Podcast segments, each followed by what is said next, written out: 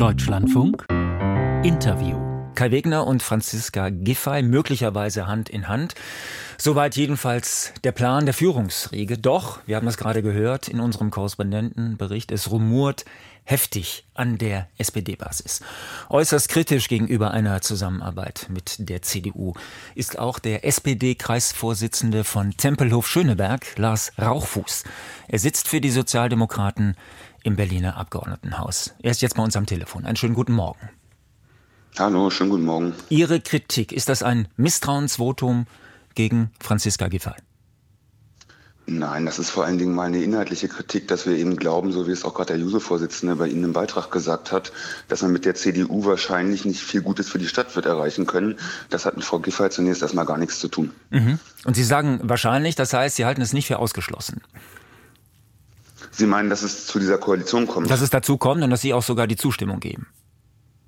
Ja, das ist nicht ausgeschlossen. Also meine Zustimmung wird es dazu nicht geben, ähm, aus verschiedenen Gründen. Also das ist ausgeschlossen. Ihre Zustimmung ist jetzt schon ausgeschlossen. Naja, wir werden jetzt erstmal Verhandlungen erleben. Ne? Natürlich ähm, geht man in Verhandlungen, um die seriös zu führen. Aber Stand heute bin ich kein Befürworter dieser Koalition. Ich sehe andere Mehrheiten in Berlin. Mhm. Welche sehen Sie? Naja, es gibt im Parlament und auch in der Stadtgesellschaft immer noch eine progressive Mehrheit, die sich am Ende an Rot-Grün-Rot festmachen würde. Und das halte ich für die deutlich bessere Option, als mit der CDU als Juniorpartner ins Rote Rathaus zu gehen. Und das Wahlergebnis haben Sie nicht so richtig mitbekommen? Eine etwas polemische Frage? Naja, bei aller Polemik haben Sie ja recht. Also ich rede mir das Wahlergebnis jetzt nicht schön, ne? da gibt's auch nichts zu beschönigen. Ähm, trotzdem bleibt es ja dabei, dass wir im Parlament und auch in der Stadt immer noch eine progressive Mehrheit haben. Das kann man ja auch nicht wegdiskutieren. Mhm, aber gerade, dass Sie progressiv sind, da hat es ja viele Fragezeichen hintergegeben, zwecks, äh, beziehungsweise wenn man auf das Wahlergebnis schaut.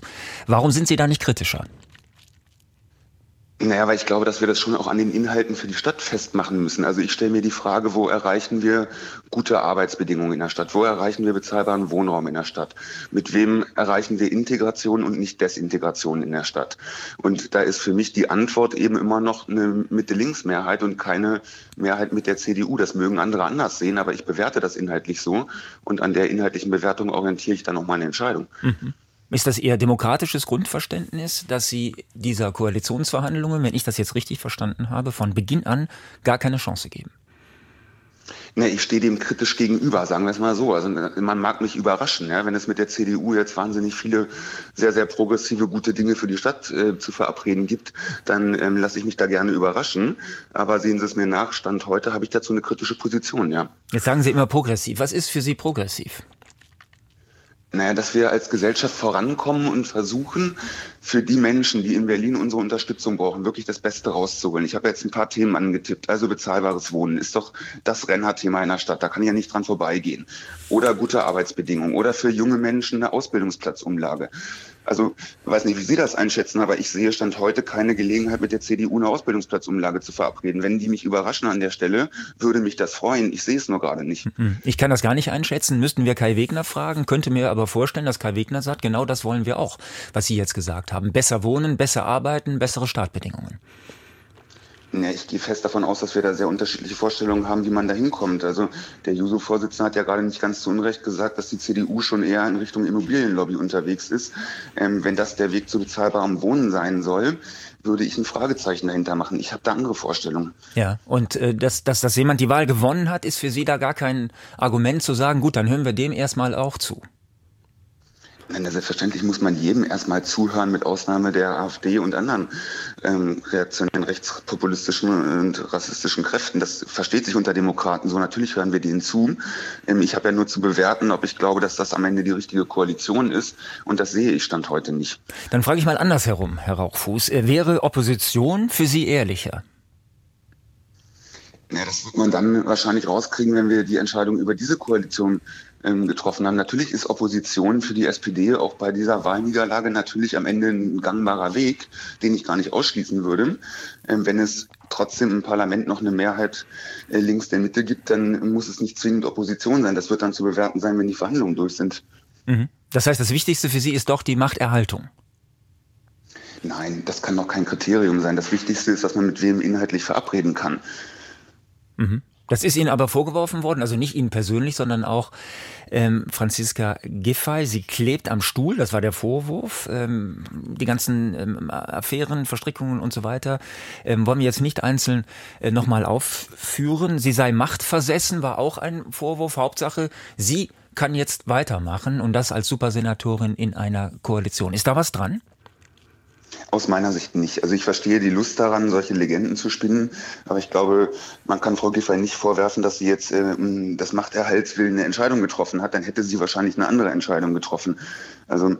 ähm, ne, die Idee, Juniorpartner in einer schwarz-roten Koalition zu werden, ist ja jetzt nicht unbedingt ein Beweis dafür, an seinem Stuhl zu kleben. Also das halte ich ehrlich gesagt für Legendenbildung. Mhm. Super Senatorin, auch äh, Legendenbildung. Das heißt, das ist keine Kompensation dafür, dass man die ähm, historisch schlechteste Wahl das historisch schlechteste Ergebnis zu verantworten hat?